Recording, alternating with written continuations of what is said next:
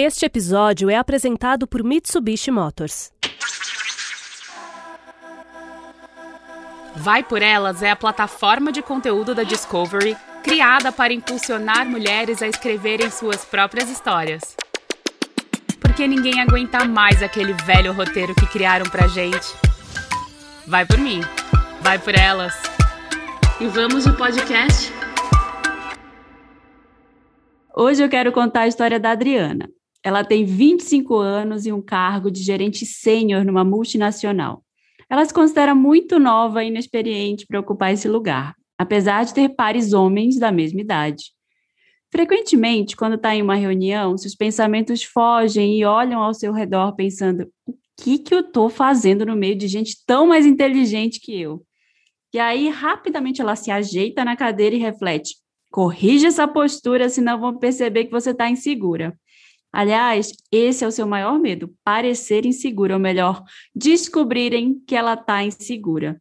Recentemente, a Adriana recebeu uma promoção e antes mesmo de comemorar, ela logo marcou com a chefe de RH uma reunião rápida, de 15 minutinhos, para entender melhor os desafios. Ela não se sente pronta, não se sente pronta para o trabalho que nem começou. Quando ela tem que conversar com seu time, frequentemente acredita que não está conseguindo orientá-los direito e que não está oferecendo o suporte necessário. Aí ela tenta se lembrar dos seus antigos superiores, pragmáticos, assertivos, objetivos, ora carismáticos, sempre homens, homens de sucesso. Ela se frustra um pouco consigo mesma, na próxima reunião, ela, que é a última a sentar naquela cadeira que sobrou lá no canto, acredita que o silêncio é o melhor amigo da insegurança. Quem se cala não se expõe. Mas espera, será que não é pior? O último a falar numa reunião pode ser o primeiro a ser demitido no próximo corte, né? Ela escolhe um tópico que domina, ensaia muito bem dentro da sua cabeça, às vezes a ponto de nem escutar mais o que está sendo dito e fala. Ninguém presta muita atenção. E ela pensa: poxa, ensaiei tanto. E aí ela se encolhe na cadeira e no final da reunião ela escuta um colega dizendo algo parecido com o que ela disse, mas ele explicou de um jeito melhor, se convence. Adriana volta para sua sala pensando que naquela reunião com a chefe de RH ela devia mesmo era ter recusado esse cargo. Mas agora é tarde. Agora é esperar o inevitável. Em questão de tempo vão descobrir que eu sou a maior farsa dessa empresa. A Adriana não existe. Mas essa história podia ser da Marina, da Grazi, da Lisiane, de tantas outras mulheres por aí que se sentem assim.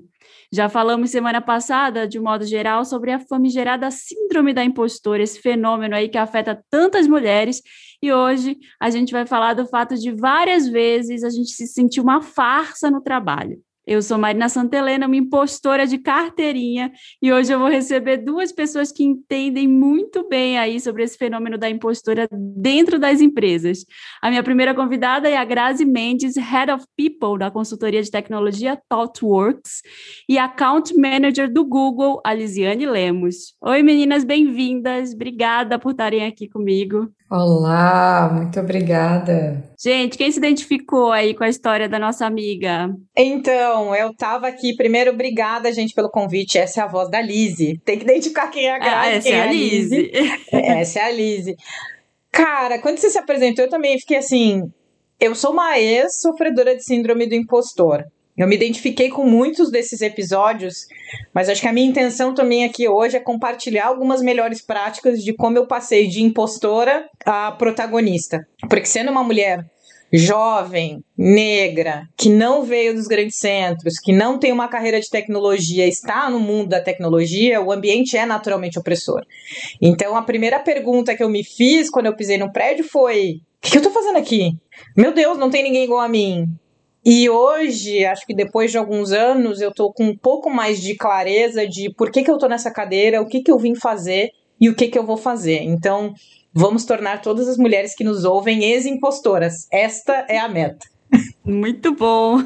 Tomara que pelo menos algumas que estão ouvindo a gente conseguirem mudar esse pensamento, já vou ficar super feliz. E você, Grazi? Oh, aqui é, essa é a voz da Grazi, então, né? o, eu acho que por muito tempo eu fiquei, eh, não tinha esse nome, né? Mas eu, eu tinha uma sensação de que tinha uma questão, um problema comigo. E que era uma questão individual e que era é, que tinham faltas, né, que me faltavam alguma coisa, me faltavam alguns conhecimentos, me faltavam algumas habilidades, de que eu não era boa o suficiente em algumas coisas, é, que eu poderia melhorar um pouco mais ali, de que eu não consigo. É frases como, ah, eu acho que eu não consigo. Ah, eu acho que eu não sou boa. Eu acho que isso, eu acho que todas nós, de alguma forma, a gente já ficou com essa voz interna, né? E, e o que, o que para mim fazia é, é, era uma questão individualizada. Com o tempo, eu comecei a entender que e, e, talvez eu tenha um pouquinho de ranço assim com a forma como a gente vem discutindo é, a síndrome da impostora, essa questão toda, porque muitas vezes se reflete por uma questão como se fosse uma questão individual, né? Uma questão que é, é só sobre a Grazi, né? Sobre a Lizzie, sobre a Mari, e não, e, e na verdade o que os meus o que eu venho aprendendo é que a gente tem um reflexo de um problema social em várias dimensões a gente que passam, né? A Lise já trouxe aqui, tanto por atravessamentos, né? Por, por questões de gênero, né? Pelas dinâmicas que a gente estabeleceu na sociedade. Então, hoje, para esse papo aqui, né? A gente vai conversar sobre várias questões, mas para todas as mulheres que estão nos escutando, é, passar um pouquinho assim, né? Não é só sobre você. É, é sobre todo um sistema, é sobre toda uma sociedade. E a gente trazer isso para uma visão coletiva é fundamental para que coletivamente a gente também possa encontrar mecanismos de modificar essa sociedade que coloca para gente essa na gente essa vozinha desde muito cedo que tem algo errado, que a gente talvez né, não é bom o suficiente, tem que fazer aí quatro vezes mais, tem para ser reconhecida pela metade. Então, é, vamos lá, que hoje tem, tem uma conversa muito boa aí pela frente, né? Era só para dar um oi, a gente já entra na conversa, Não, né? mas é, tá, tá ótimo, porque já esquenta a conversa aí, porque é, é, sobre isso totalmente, assim, não é sobre a faculdade que você fez, você sabe, melhor ou pior, a gente está sempre buscando, óbvio que a gente tem que se aperfeiçoar, mas não é sobre o aperfeiçoamento, né? É sobre sempre tá devendo, é uma sensação assim de não, eu não vou ser boa o suficiente para nada.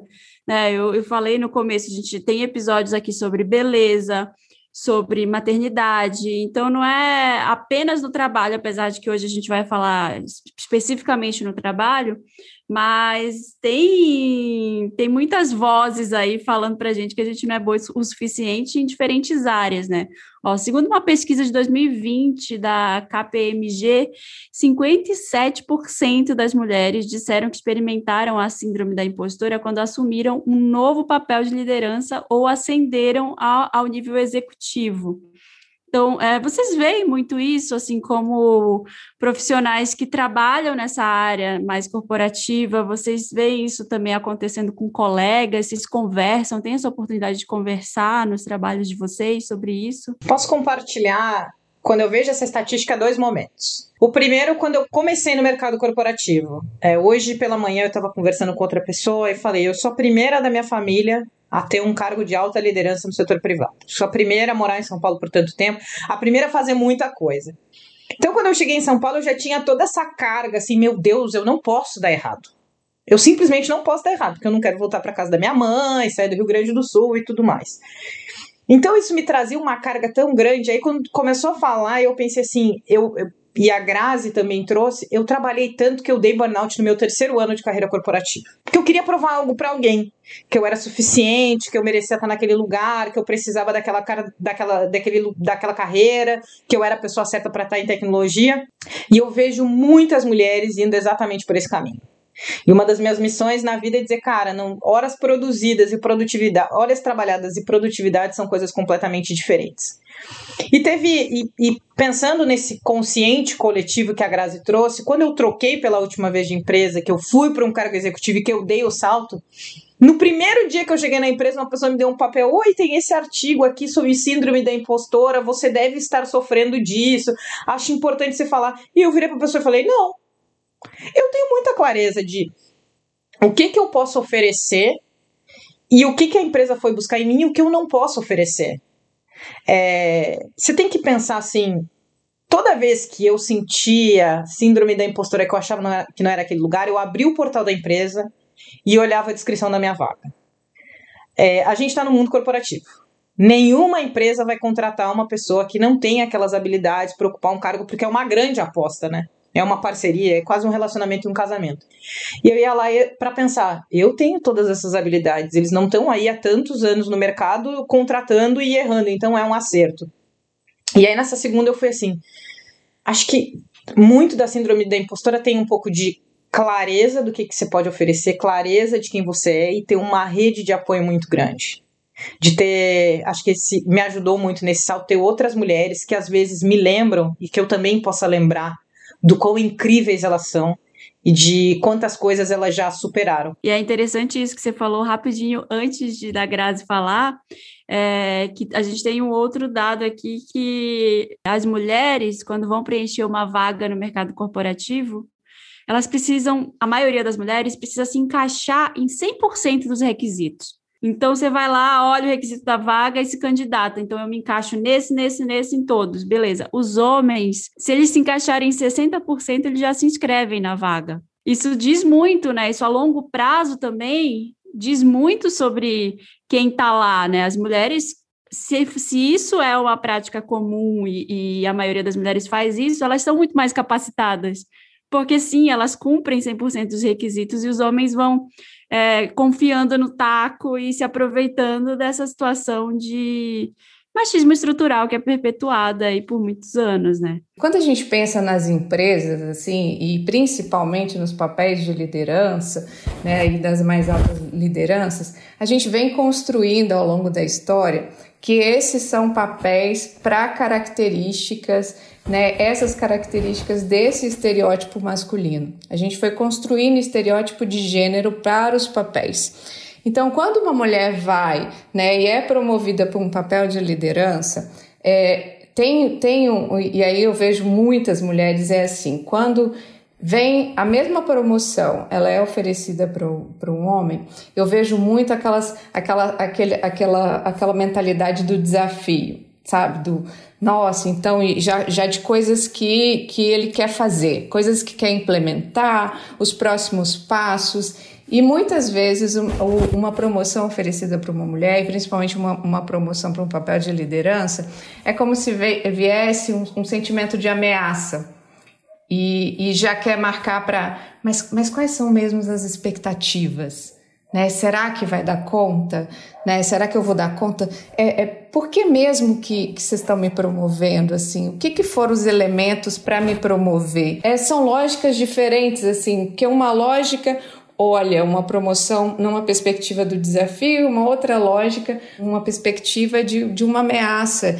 Isso, isso é a partir de uma construção desses estereótipos, né? Toda vez, né, que tem uma, uma colega, né, ou uma outra mulher que recebe uma promoção, é, tudo que as conversas é muito do reconhecimento dessa potência, assim, reconhecer as habilidades, reconhecer a história até aquele momento e até ajudar numa conversa na celebração, né? Celebrar esse momento antes de já ficar com receio sobre ah, eu acho que eu não vou dar conta, né? Que, que é aquela voz, essa voz, né? De que eu não, mere, eu não sou merecedora dessa, dessa promoção, eu não sou merecedora desse lugar, ou em como essa história fictícia que você contou aí, né? Dessa, uhum. dessa vozinha aqui, né? De, ai, será que vão gostar do que eu vou falar? Será que, que vou me encaixar aqui? Essa cobrança excessiva para um trabalho sem falhas, é, isso é pesado demais. Isso é pesado demais. E aí a gente deixa de curtir o momento, de curtir estar numa posição de liderança, de curtir que o desempenho ele precisa do erro como parte do processo de aprendizagem. E a gente encarar que isso é importante e a gente não desmerecer as conquistas que a gente tem, celebrá-las e não já, já sempre olhar lá, né, do, do que, que vai acontecer que vai justificar que eu não sou boa o bastante. Então, é uma importância muito grande de nós, todas nós, né, da gente se reconhecer é, em cada passo, a cada passo que a gente dá e e olhar para o lado também, reconhecer as outras e, e, dar essa puxada e reconhecer antes delas chegarem, porque se tem uma outra coisa que acontece também é porque às vezes é tão difícil para gente, é tão difícil é, é chegar lá que a Lizzie vem trazendo essas histórias, essas histórias únicas, né? Muitas vezes a gente é a primeira, uma das poucas, ou a única mulher. Mulher negra, então, isso, isso aumenta ainda mais essa solidão dentro desses espaços. Que se a gente não se der conta, não, não, não, não reparar nessa questão que é coletiva, às vezes a gente acaba reproduzindo essa ideia de que, ó, eu batalhei e aí eu cheguei até aqui, então é isso mesmo, então eu, é só esforçar que dá, vai lá, faz que vai conseguir. E aí a gente também acaba colocando essa mesma pressão sobre outras, né? Então é, isso, isso acontece o tempo todo, a gente está o tempo todo lidando com isso. Não vai vir de uma hora para outra, essas vozinhas vão nos acompanhando e, e, a gente tem que se juntar nesse grande, nesse grande coletivo aí para a gente se ajudar, porque vai vir. E por mais que às vezes a gente está forte ali, vai bater assim, a Elise tem que, tem que me dar a chamada, eu tenho que dar a chamada nela, né? Mari também me chama aqui para a gente se fortalecer nessa caminhada, né? Porque mesmo que tudo em volta fique dando para a gente essas outras mensagens. Não, e que bom que se fala sobre isso agora, né? Eu lembro de várias, você foi falando, veio voltando assim na minha memória vários lugares em que eu já trabalhei e em que havia uma competição mesmo, não era uma, uma questão de, de sentar e tentar, vamos nos unir enquanto mulheres, havia uma coisa muito mais ai, se você não sabe, melhor para mim, porque aí eu vou me destacar mais e, e porque eu, sabe, vou, vou aparecer como a mulher que sabe mais. Então já já vivi várias situações como essas, mas hoje eu vejo que se fala mais sobre isso, né? Se, se, até de se pedir ajuda e dizer, cara, vamos fortalecer aqui, vamos nos unir aqui enquanto mulheres, porque se a gente for depender também de alguns homens daqui, a gente não vai conseguir. Então, vamos, vamos formar aqui o nosso grupo. E, e, você falou um negócio super interessante também, quando a gente olha pela interseccionalidade, né, pelo recorte racial, a questão piora muito, né? Você falou dessa questão da solidão, tem muito menos mulheres negras, as mulheres negras são as, a, o grupo mais representativo é, no Brasil de, de população, né, tem 29%, 28%, 28 da população de mulheres negras, mas só tem 6% em cargos de liderança. Ou seja, esse maior grupo demográfico do Brasil, ele também é o menos representativo em termos de liderança corporativa, né? Como é que vocês, enquanto mulheres negras, enxergam isso? Como e o que tem sido feito? Vocês acham que mudou alguma coisa de alguns anos para cá? Eu quero fazer meu jabá. Falou em liderança, Vamos, pode fazer. Ah, o que, que mudou? Eu, eu entrei no mundo corporativo um pouco depois da Grazi. É, eu comecei minha vida corporativa em 2013, quase 2014. Antes disso, eu morei em Moçambique e aprendi muito sobre gênero. Tem um capítulo à parte, a gente pode conversar sobre choque cultural. É, e antes eu vim do mundo acadêmico. O que, que mudou? Quando eu cheguei no mundo corporativo, a gente nem falava de interseccionalidade. Eu me lembro que na maioria das empresas existia um grupo de mulheres brancas há 20, 30 anos que faziam aquele fórum, discutia maternidade, discutia nananã, mas ninguém discutia interseccionalidade. Ninguém discutia qual era o papel das mulheres negras. E os primeiros choques que eu tive, a gente está muito no, naquele momento tem o desenho aquele chip na cidade grande. Quando eu cheguei na cidade grande, o que mais me chocou é que não tinham mulheres negras em cargos de liderança. E o primeiro questionamento que eu fiz, eu cheguei para RH e falei: teve alguma antes de mim? E incrivelmente os caras não conseguiam se lembrar. Assim, ah, a gente não sabe, tava naquela função de autodeclaração, ninguém sabia.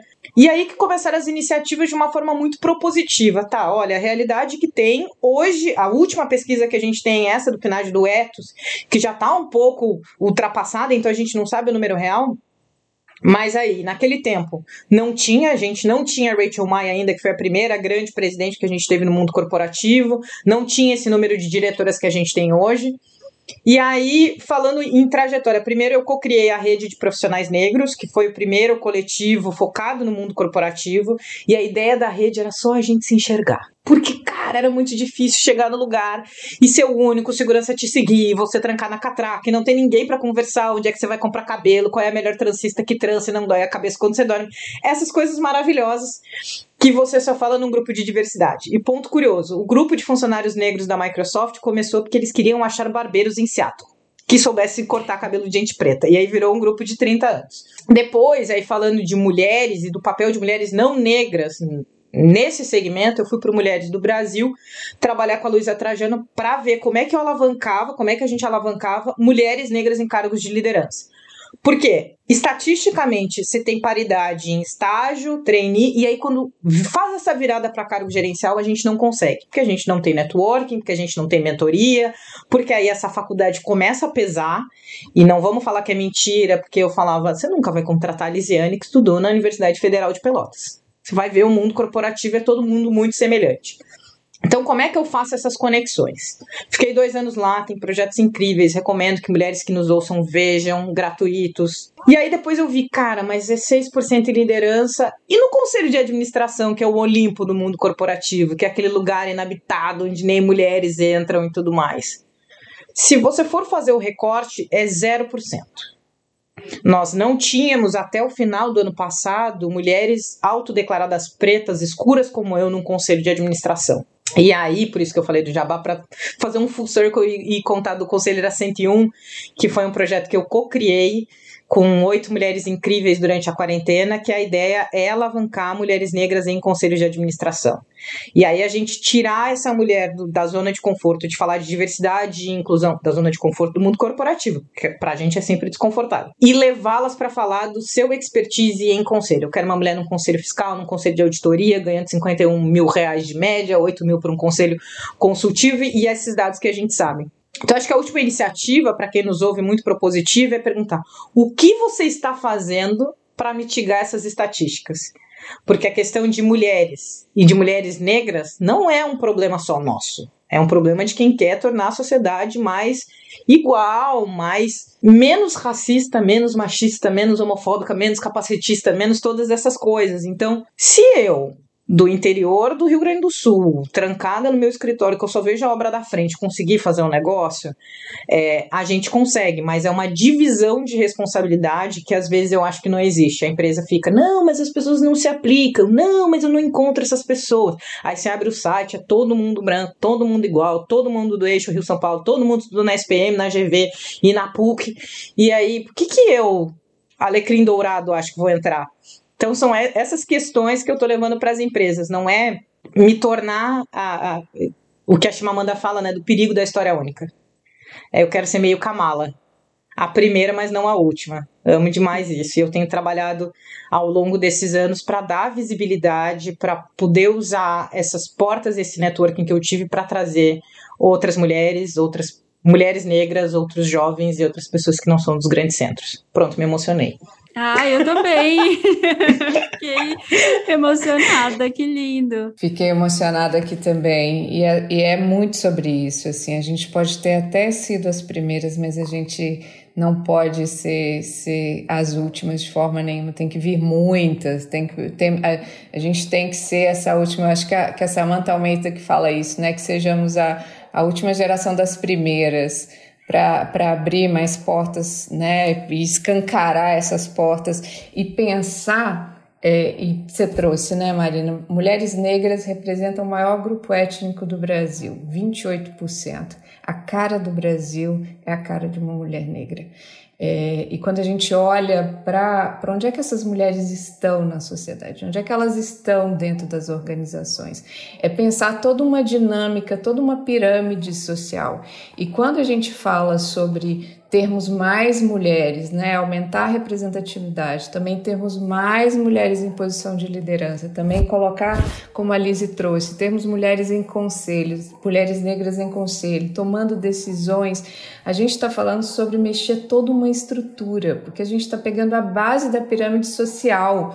E quando a gente pega a base da pirâmide social, a gente não está falando sobre dar privilégios para mulheres negras não é sobre isso, é sobre a gente mexer com toda uma estrutura, porque é, é, quando uma mulher negra se movimenta, ela vai necessariamente movimentar essa estrutura, porque a gente está falando por quem é atravessado por todas essas questões. E aí eu tô, eu estava escutando aí vocês, e estava aqui do lado com o livro da Sula, né, da Toni Morrison, que, que também é uma dessas dessas primeiras, né, foi a primeira mulher negra a ganhar um prêmio Nobel de literatura e tem um trechinho que aí, se me permitir, eu quero ler, né? Mas eu quero ler porque ela na, na é, é, é ler na, é trazer a voz dela aqui para essa conversa e é, é, logo do prefácio. Esse é o, o Mansula é maravilhoso e ela coloca assim, olha, eu morava no Queens quando eu escrevi Sula. Eu ia a Manhattan para trabalhar em um escritório, eu deixava meus filhos nas mãos de cuidadoras e da escola pública no outono e no inverno. Com meus pais no verão e minha situação financeira era tão difícil que eu passei do estresse debilitante ao hilariante. Cada pagamento de aluguel era um acontecimento, cada ida às compras era um, tri um triunfo da cautela sobre a aquisição imprudente de um artigo de primeira necessidade. A boa nova era que essa era a situação de todas as outras mães solteiras, separadas que eu conhecia. As coisas que trocávamos. Trocávamos tempo, comida, dinheiro, roupas, risadas, lembranças e coragem. Principalmente coragem, porque no final da década de 1960, com tantos mortos, detidos ou silenciados, não podíamos voltar atrás porque simplesmente não existia atrás.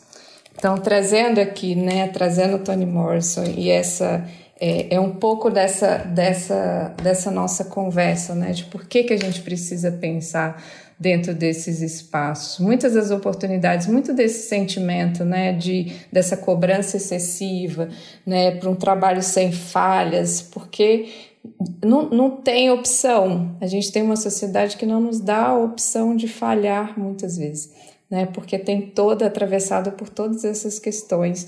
É, e a gente conseguir construir espaços e uma sociedade que é uma sociedade que não vai continuar construindo essas estatísticas, né? Hoje é estatisticamente comprovado que com a mesma qualificação, uma mulher negra vai receber menos da metade do que o salário de um homem branco está errado, está muito errado. Né? A gente tem agora no cenário de pandemia, quando a gente pega os altos índices né, de desemprego e as mulheres, de novo, né, diante de uma crise, a gente vem falando tanto sobre diversidade e inclusão. Ontem eu estava na, na premiação do, do GPTW Mulher, né, premiando as mulheres, né, as melhores empresas para mulher trabalhar. É, e a provocação que eu fiz foi isso. Há tanto tempo que a gente está falando sobre diversidade e inclusão e, e a, a gente está encarando uma crise agora e, de novo, qual é o grupo mais afetado, que mais sofre com, com a questão da pandemia? Mulheres. E dentro desse grupo, quem sofre ainda mais? Mulheres negras. O desemprego de mulheres negras é 5% a mais, está né? Tá em 16% e 5% a mais em relação às outras mulheres. Então é urgente para nós, assim, é urgente para nós fazer essas mudanças, é urgente para que as empresas parem de gastar tempo e energia na discussão errada, porque a gente fica discutindo se diversidade e inclusão é importante, qual que é o percentual de aumento da lucratividade com a equidade de gênero, com a equidade de raça. A gente gasta tanto tempo tendo que provar essas coisas e o certo é urgente não é sobre sim ou não, é tem que fazer e logo, né? Vamos, vamos rápido. Vocês veem a diferença ali quando vocês estão no trabalho é, entre mães e pais, né, que estão trabalhando? Vocês veem que é mais é, é diferente para os homens ou não tem tanta diferença assim no, no local, no ambiente corporativo? O ambiente corporativo é, é o reflexo dessa sociedade, né? Que, que que tem é, é, é, esse, esse, sabe esse trabalho que ele não é remunerado esse trabalho que ele é né, muitas vezes desmerecido invisibilizado aqui toda essa carga mental todo esse outro trabalho e o ambiente corporativo ele é mais um, né? É mais um, uma dimensão dentro dessa, de, dessas várias outras dimensões que essas mulheres é, é, têm. É, e essa essa frase, né? As mulheres, ah, mas mulheres são guerreiras, as mulheres dão conta, né? As mulheres são multitarefas, né? quem aqui nunca ouviu isso? Não, as mulheres são muito fortes, mulheres são guerreiras, né? E a, o que eu fico me perguntando é Será que não tem nada de errado numa sociedade que nos obriga a sermos sempre fortes? Né? Tá, tá, tá mal distribuído. E até a, a forma como a gente cobra, a forma como a gente é, questiona algumas coisas. Tem uma, tem uma coisa que sempre me incomoda. Vocês já prestaram atenção sobre feedback, assim, diferença de feedback de, de, de desempenho de homens e de mulheres?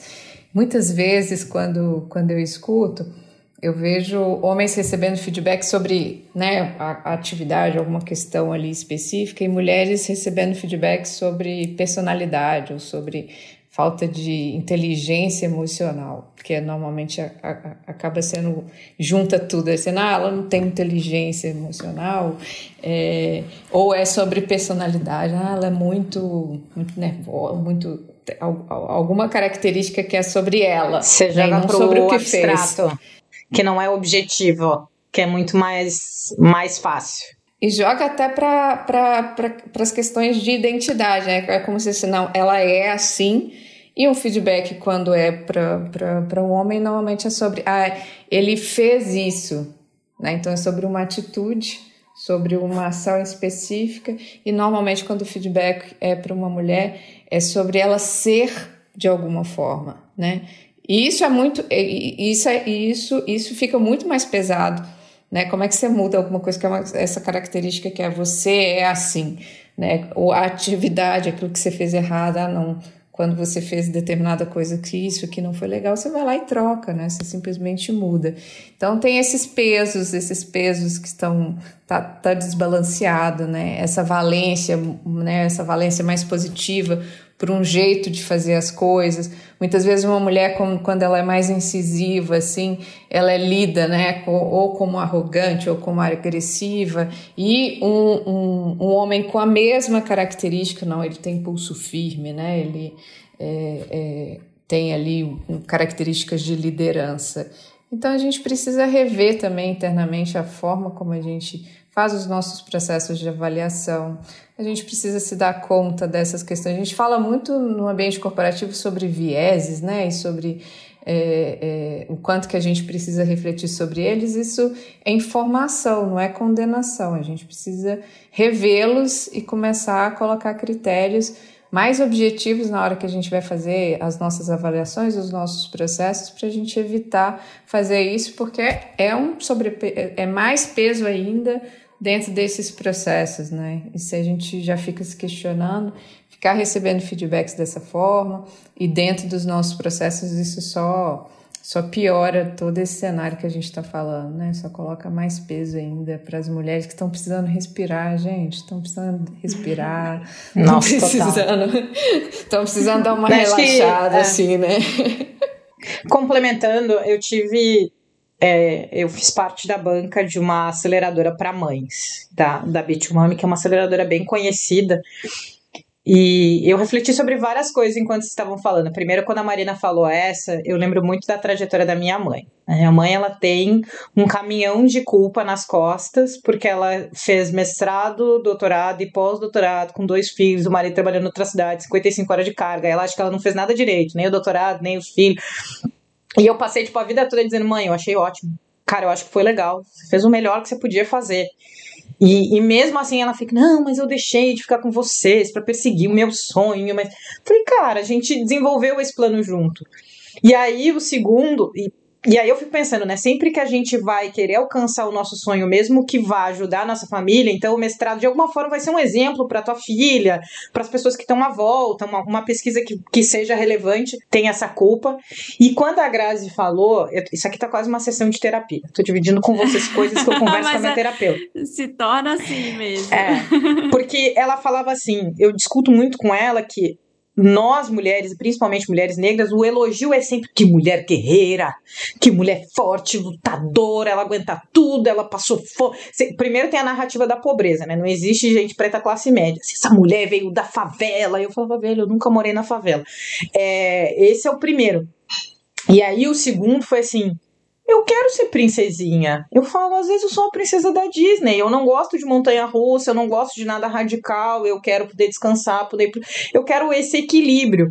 E aí, o terceiro que eu discuto muito na terapia é o quanto a gente é construído para estar sempre nesse ambiente de guerra, nesse ambiente de batalha, ao ponto de não saber viver em paz. Então, quando você está em paz, quando você está feliz, quando você tem o título que você quer, quando você alcança um cargo de liderança, é como se algo estivesse errado. E acho que, voltando ao tema que a gente estava falando sobre maternidade e paternidade, para mim é, é por observação. Quantas mães a gente tem em cargos de diretoria e alta liderança nesse país? Quantos pais a gente tem, principalmente no mercado de tecnologia, e quando a gente vai olhar um pipeline futuro? E a minha reflexão muito particular é: o mercado ele é tão terrível que ele fomentou em mim o medo de ser mãe. Então eu sempre fico pensando, como vai ser quando eu for tirar licença? Mas que empresa que vai ter? Qual que vai ser o plano? Será que eu vou perder meu emprego na volta? Porque eu conheço tanta gente que foi demitida depois. Uhum. Será que comigo vai ser diferente? Será que eu vou ter dinheiro para alimentar essas crianças? Como é que vai ser a carga? Será que meu marido realmente vai ser um parceiro? Porque a gente constrói uma narrativa que a mulher tem que centralizar todas essas demandas, que ela tem que cuidar da educação, do homeschooling, da casa, das contas. E aí eu quero ser uma executiva de sucesso, eu também tenho que ser. E aí só para fazer o, o episódio fã da coisa, né? Eu sempre gosto de trazer esse meu lado humano. Que eu sou um ser humano cheio de baias, um Pokémon em desenvolvimento. Quando eu comecei, estava noiva do meu marido, a gente estava discutindo sobre esses acordos, essa história até famosa. E o Max, ele é muito às vezes eu falo que está naquela fronteira entre o, o, bom marido e o esquerdomacho. Não, não vamos esquecer que ele também está um ser em desenvolvimento. Aí ele chegou um dia e falou: Olha, amor, ele está escutando a gente gravando isso, ele vai me xingar certamente, porque eu chamei ele de esquerdomacho em público. É, eu vou. Eu vou. Quando virar uma presidente de sucesso, que é isso que quer, em conselho de administração, eu vou ficar em casa e vou cuidar das crianças.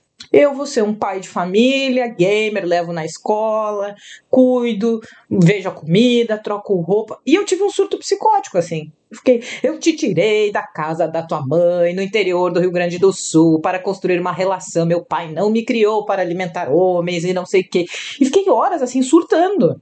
Porque a gente não é educada para ter uma relação de paridade. Por que, que eu não posso fazer um acordo? Por que, que não pode ser feliz cuidando das crianças? Por que, que não pode ser dono de casa? Por que, que eu tenho que cuidar de tudo? As, as pessoas terem filho não é de agora, né? Não é uma modinha, não é uma coisa que está acontecendo agora. Né? Já tem bastante tempo. E a gente ainda não dá conta de uma coisa tão antiga quanto né, as, as famílias terem filhos e a gente está querendo aí inovar, a gente não está dando conta desses. A gente ainda discute né, as licenças, essas coisas todas. Eu acho que essa conversa vai mostrando para a gente o quanto a gente ainda de fato precisa avançar em tanta coisa. A Lise falou sobre o medo de o medo da demissão pós-licença maternidade, né? Mais de 40% das mulheres são demitidas depois que voltam da licença maternidade é, é um, um, número absurdo, assim, e, e, a gente já sabe o quanto que, né, em termos de desenvolvimento de habilidades e de competências, a gente vai perdendo tanto. Bom, e aí vocês falaram, né, sobre o isolamento, principalmente na isolamento essa questão da solidão, principalmente quando você é uma mulher negra e, se você, e você chega num, num cargo alto na empresa, né? Você está ali, você é a presidente, você é a diretora, não tem outras pessoas ali que, que compartilham a sua identidade é, racial, né? Então é, é bem, bem complicado assim. A gente tem na pesquisa da Discovery que as mulheres têm muito medo de serem descobertas, que essa história da, da, do fenômeno da impostora, de ai meu Deus, vão me descobrir também, né? Para além dessa, desse recorte racial, é, 42% das entrevistadas disseram que elas preferem trabalhar sozinhas e 31% não se sentem bem liderando outras pessoas porque acreditam que vão ser questionadas ali por essas pessoas, sabe? Vão ser colocadas, vão ter as atitudes delas questionadas por algum motivo. Vocês sentem que, que no geral, assim, as mulheres vão se isolando à medida que elas vão subindo mesmo na carreira? É, talvez porque elas vão encontrando menos pessoas que parecem com elas, né, que compartilham ali alguma algum interesse em comum, alguma coisa em comum? O, eu, enquanto você estava fazendo a pergunta aqui, eu estava refletindo até sobre, sobre a minha trajetória, né? Assim, e, e o, que eu, o que eu percebi é que né, a minha primeira reunião, eu fui líder muito, muito nova e eu era, eu era a única mulher no grupo, né? A única mulher negra também, né? Eu era a única pessoa negra. E aí, a minha primeira reunião, eu tinha que falar sobre um projeto que eu liderei um, um, ano, um ano inteiro, assim, eu sabia muito sobre aquele projeto, só que, né, eu sempre gostei muito de estudar, de me preparar muito, então eu me preparei muito, Era uma, eu tinha uma fala de 30 minutos e eu passei as duas últimas as semanas de preparação, assim, eu sabia cada detalhe, cada vírgula, fui apresentar, quando eu fui lá, contei tudo, a primeira coisa que eu escutei daquele grupo e eu estava preparada para as perguntas, foi assim: é, Grazi, até que você tá bonitinha hoje, né? E, e só. E, e eles continuaram. E eu fui ao banheiro, eu fiquei lembrando dessa cena, fui ao banheiro e eu olhei no banheiro e no espelho e fiquei perguntando assim: será que eu deveria ter me preparado mais? Será que o fato né, de eu ser a primeira mulher nessa posição, eu não estava pronta, né, não estava ainda pronta para essa posição e tudo. E nas semanas seguintes eu não conseguia abrir minha boca durante as reuniões. Eu não conseguia falar. Eu tinha perguntas para fazer, eu tinha colocações, eu tinha ideias para trazer que eram diferentes daquele grupo, mas eu não conseguia falar. Né? Se quando eu sabia muito sobre algo, a minha voz ali não foi ouvida, eu não conseguia. Eu me isolava muito dentro daquele contexto ali, né, de é, com receio mas eu me isolava pelo receio dessa exposição e do que, que poderia vir. Mas o que eu vi depois que passou um tempo, aí eu já não era também a única a única mulher, mas ainda continuava sendo a única mulher negra, é que durante uma outra uma outra reunião tinha uma outra situação, um, um colega é, vira e fala assim, não, não tem problema não, a Grazi é quase um homem. Essa frase ficou marcada na minha, na minha cabeça assim. É, não, Gra... como se fosse um elogio, né? Não, a Grazi é quase um homem, pode falar. E eu refleti muito sobre a minha masculinização dentro do processo dessa jornada de liderança. É... e aí o que eu senti na questão do isolamento, eu me isolei de outras mulheres, né? Eu quis, eu fiquei repetindo frases como assim, não é, eu gosto mais, eu gosto de trabalhar mais com homens. Eram frases que eu, que eu fala, repetia ainda. Não, eu gosto mais de trabalhar mais com homens e tal. Meus, meus colegas são homens. E eu comecei a repetir muito isso.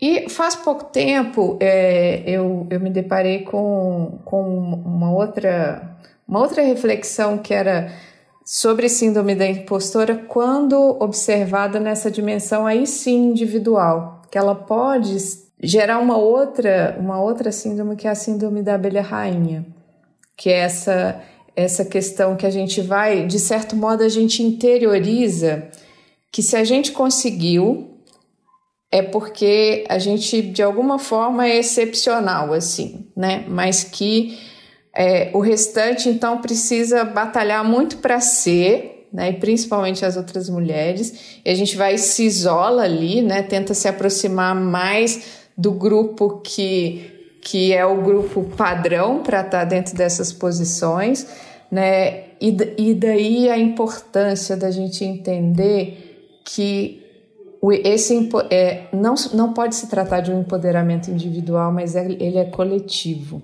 É, porque senão a gente pode acabar reproduzindo esses comportamentos e dentro dessa lógica, né, de, de, de síndrome né, de abelha rainha, essas coisas, a gente vai gerando esse isolamento de outras mulheres ou de outros, ou de outros grupos é, que podem se apoiar por também poderem compartilhar desse mesmo sentimento de inadequação, de, de, oh, eu, né, de autocobrança, desse excesso.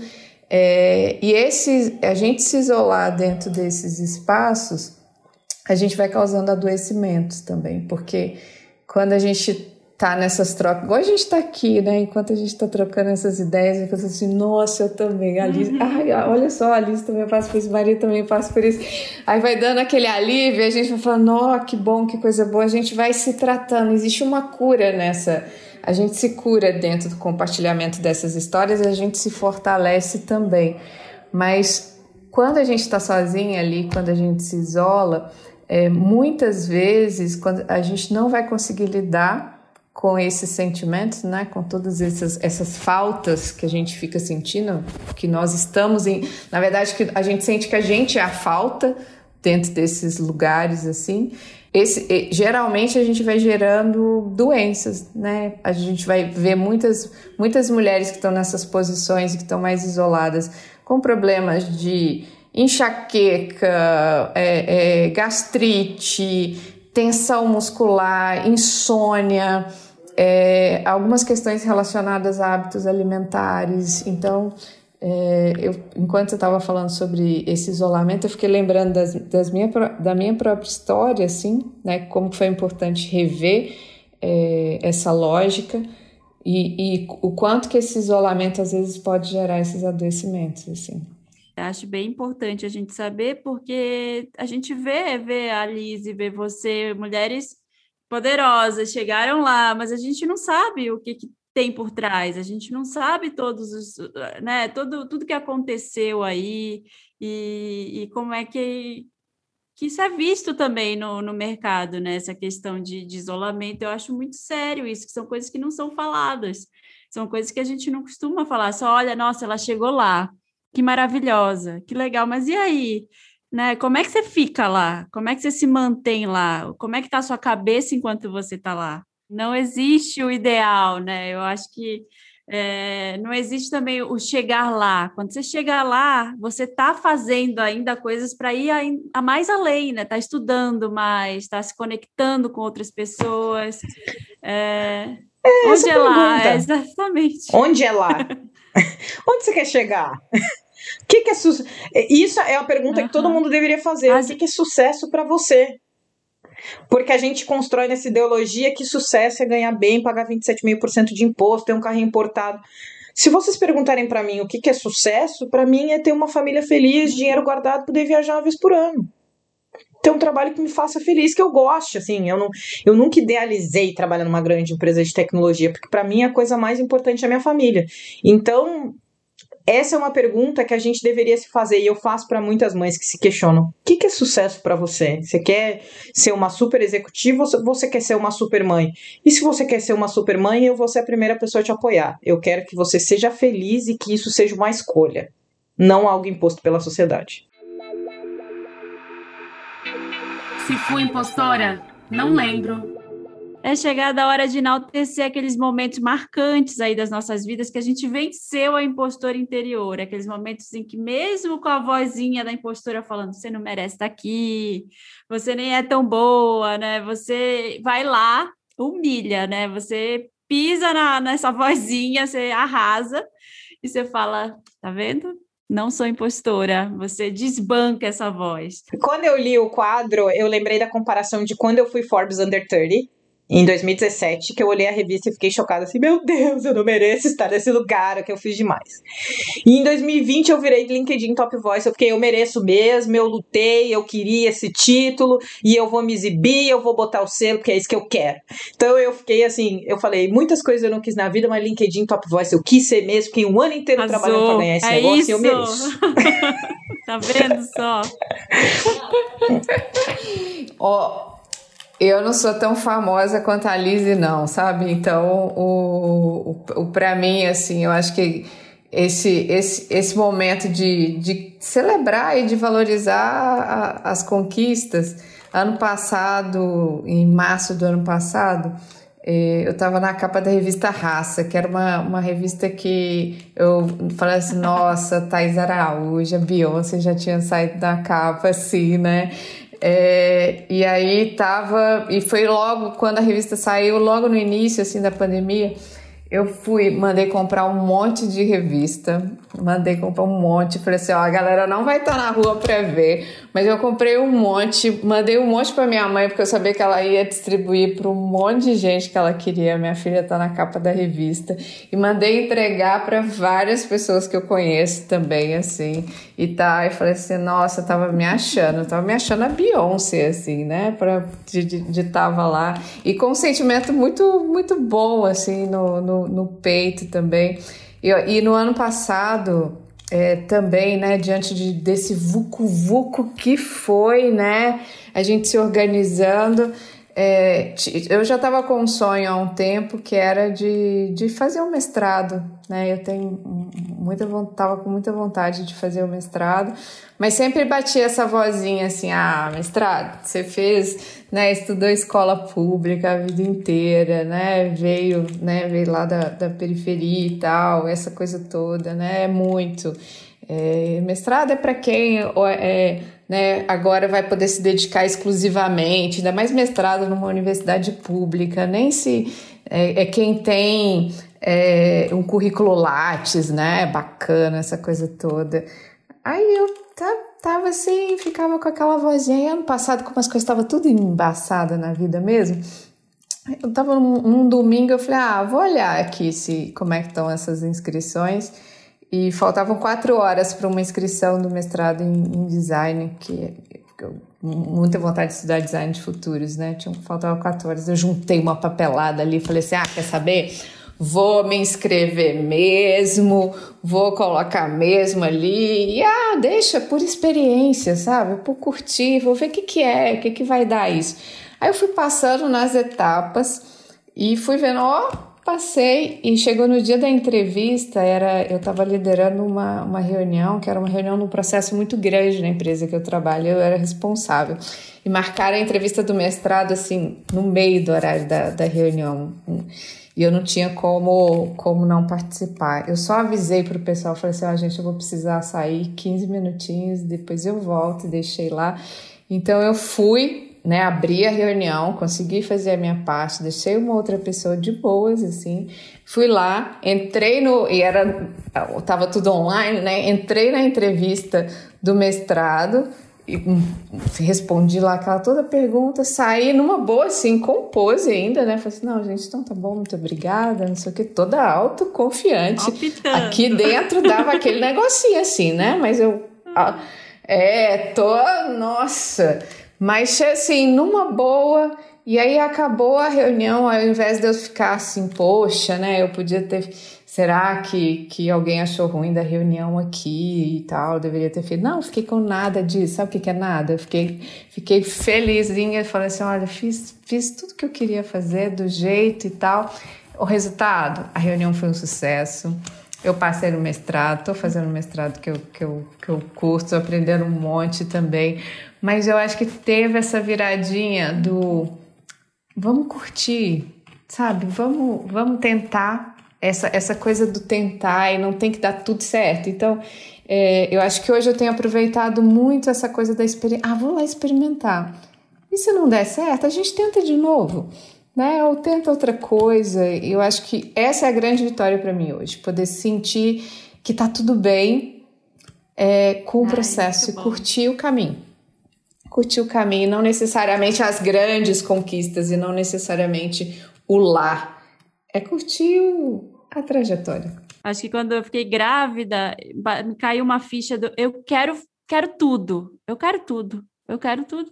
Quero ser mãe, quero ser ótima profissional, quero ser acadêmica, eu quero tudo e eu vou conseguir fazer tudo que eu quiser. Não preciso conseguir tudo ao mesmo tempo, mas vai dar. E aí É, e aí eu fui fazer aula, eu falei, ah, já tô aqui, tô só em casa. Quando ela, minha filha estava bebezinha assim, eu, eu ia fazer aula como aluna especial no mestrado da USP. E fiquei indo, fiquei indo. Aí um dia uma colega falou: por que você não se inscreve logo? Você está assistindo aí um monte de aula. Por que você não, não se inscreve como aluna regular logo? Eu falei, aí eu fiquei, eu? Mas eu? Aí eu falei, é, né? tá, deixa eu me inscrever logo. Aí eu me inscrevi também, voltei arrasada da entrevista, né? era sem pandemia, fui, foi presencial, voltei arrasada, chorando.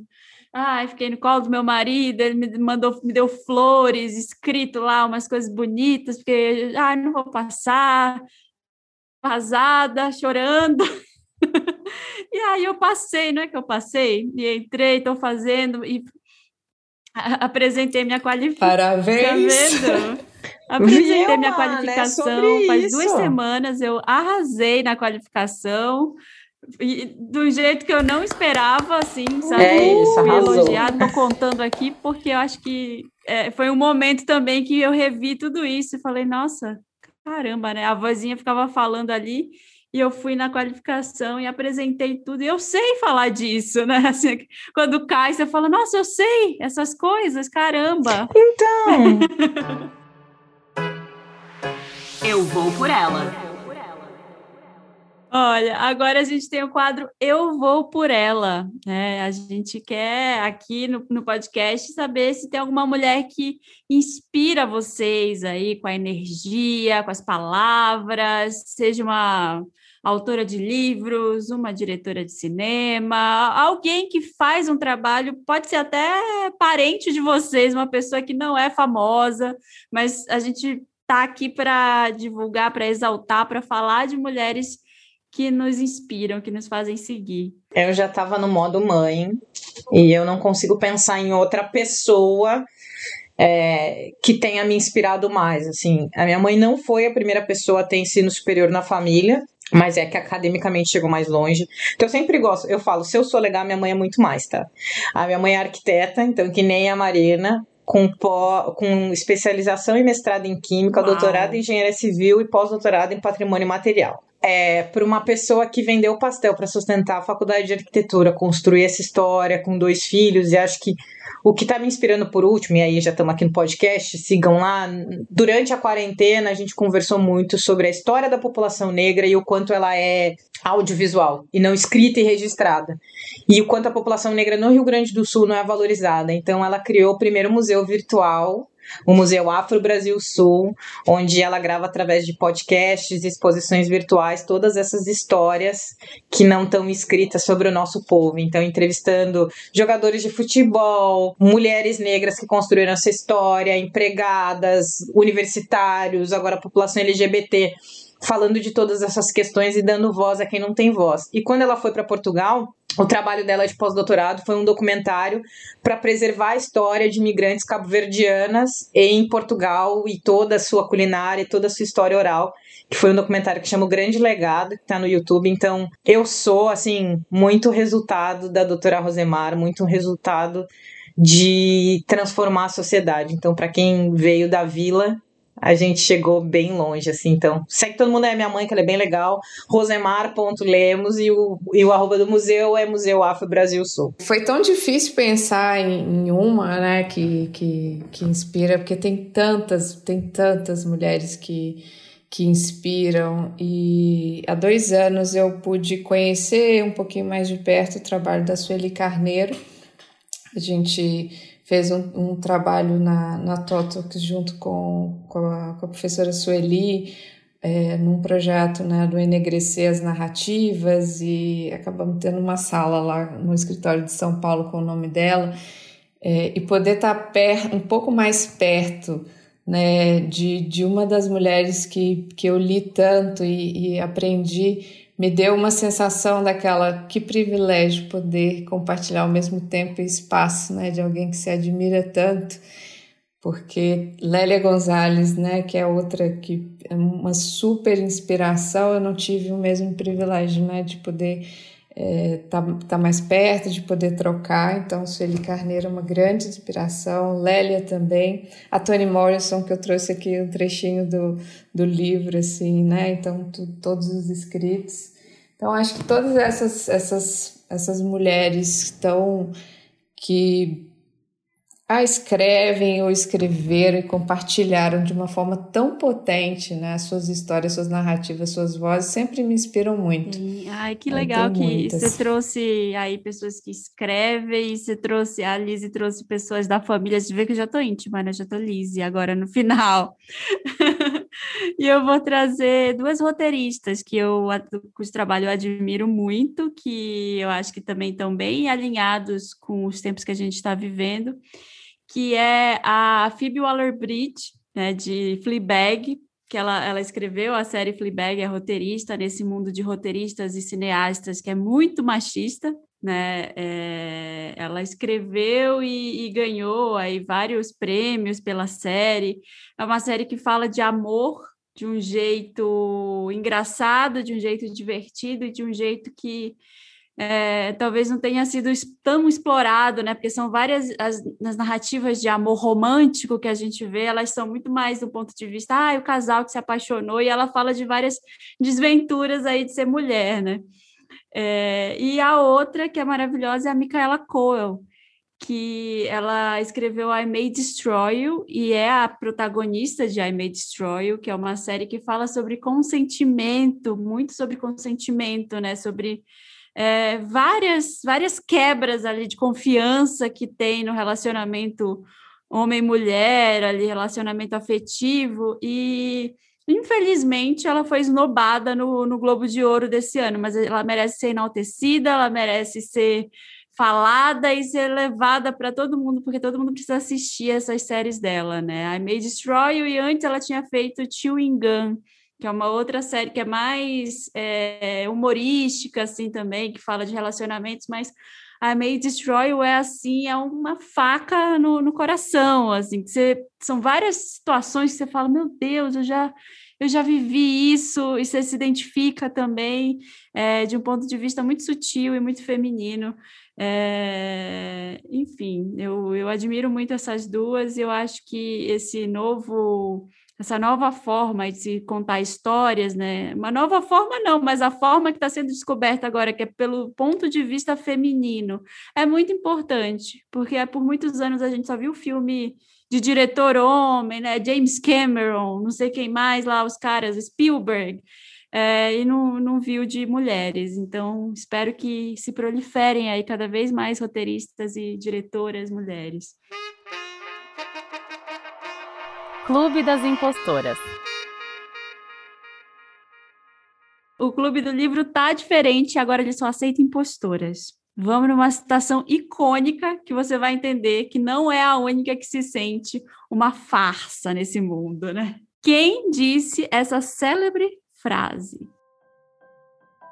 Eu escrevi 11 livros, mas toda vez que eu publico mais um, eu penso, é agora. Eles vão descobrir agora que eu enganei todo mundo. É a Maia gelou, né? É, a Maia é, ela, ela, ela, ela, frase que tem. Sobre síndrome tô com o livro dela aqui do lado, tô com o livro dela aqui do lado. Eu amo. Maravilhoso. Tá vendo? Mesmo Maia Angelou duvidou que ela fosse capaz ali, né? Duvidou dela em algum momento, então... Aí quando você pega, eu tô aqui olhando pro, pro poesia completa dela, que é tipo assim, você tem que pegar esse livro colocar debaixo do braço, assim, toda hora que bater esse sentimento de, ah, eu podia dizer o quê, pega, abre em qualquer página e leia um, um trechinho da Maya Angelou, que aí você vai ver se essa mulher sentiu isso, né, e, e tem em algum momento assim, ah, eu vou, vou fazer o que eu tenho que fazer, vou encarar isso, isso que tem que fazer aí, né? Se é um trabalho, se é um projeto, se é uma iniciativa, vai, porque é, realmente me gerou inspiração, assim, e e vai, e vai, vai com medo mesmo, né? Se, se der o uhum. frio na barriga, vai, vai com ele mesmo. E é isso. tô nesse clube aí. Tô, só tem gente bacana nesse clube, tô nesse clube. É. Grazi, Lise, muito obrigada pelo tempo de vocês, pela participação de vocês. Foi muito legal trocar essa ideia, muito enriquecedora. Eu saio diferente dessa conversa, tendo aprendido muita coisa. Obrigada. Não, todas nós. Eu quero fechar. É, poderia. A Grazi é a rainha das estações, né? Eu vou citar uma mulher não negra porque essa estação combina muito comigo, né? A gente é do tamanho do que a gente compartilha. Então a gente abriu o nosso coração aqui, a gente ofereceu o nosso melhor. E acho que todas, se tem mulheres e homens nos escutando, passando por experiências difíceis, compartilhem, porque às vezes o simples fato de se humanizar, de se mostrar vulnerável, já ajuda o outro a encarar. E nesse tempo de pandemia, tudo bem não estar bem. Tá todo mundo nessas intempéries, tá todo mundo na mesma tempestade, mas não no mesmo barco. Procure ajuda. Se medicação for uma ajuda, também é bom.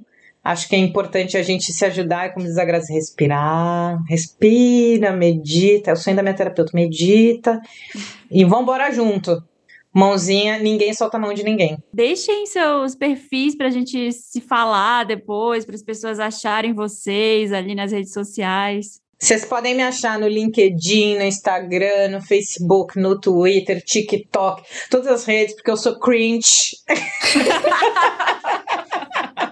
porque eu sou cringe, eu tomo café e eu sou fã da Disney. Não, tem outras coisas, mas Blockbuster não tinha em Pelotas.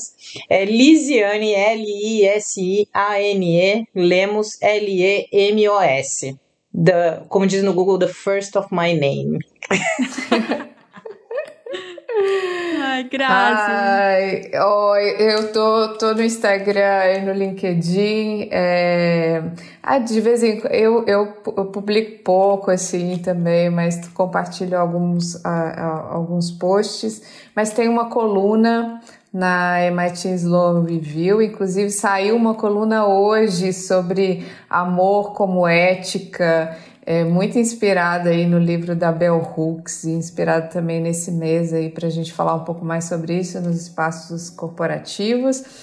Estou é, super feliz fechar essa, essa semana assim, né, que foi tão intensa com uma conversa como essa aquece o coração. Se a gente estivesse juntas assim, com certeza, né, tomando um vinho ou para quem é de outra, uhum. né, tudo, tudo, assim, com certeza a gente estaria e isso ia, é, é, e a gente ia, ia passar noite. horas, ia, vir, ia virar, ia virar certamente, assim, eu acho que é pela potência que tem, a Lizzie trouxe, né, da gente trocar, da gente compartilhar, da gente repartir, porque viver é um pouco sobre isso. Então, como, como tema, é, eu acho que é essencial que a gente possa compartilhar os nossos receios, nossos temores, né, dividir com os nossos afetos, assim, porque toda vez que a gente divide, eles perdem a intensidade, né, e a gente consegue rir deles também, a gente consegue, e isso traz essa leveza, né, e olha, aceita mesmo os elogios, né, aceita os cumprimentos, aceita é, e aceita você mesmo com esses altos elogios, né? A, a, Marina falou: Olha, eu arrasei na qualificação, e é isso, um arraso. se não chegar o elogio de fora, se não chegar o elogio de fora, se dê esse elogio, porque é, é, a gente sabe o tanto que a gente ralou às vezes para conquistar alguma coisinha assim. Você sabe o quanto que você se dedicou, e a gente sabe também que ficou bom. A gente sabe também que, que ficou bacana, então faça esse autoelogio, né? Então, isso é, é, é muito legal para a gente passar a sentir merecedora dessas conquistas da gente, essas pequenas também. E conta com a gente aí, né? Se tiver difícil um dia lá, manda uma mensagem lá que a gente que a gente se ajuda. É, põe o pé no chão. Isso, que a gente ajuda. Ô, oh, vai lá. Vai que dá. Esse foi mais um episódio do podcast do Vai Por Elas, a plataforma de conteúdo feminino da Discovery. Toda sexta-feira vamos estar por aqui discutindo temas indispensáveis para a gente se livrar da voz da impostora. Siga o arroba Vai Por Elas no Instagram para ficar por dentro de tudo. E sexta que vem a gente se encontra. Vai por mim, vai por elas.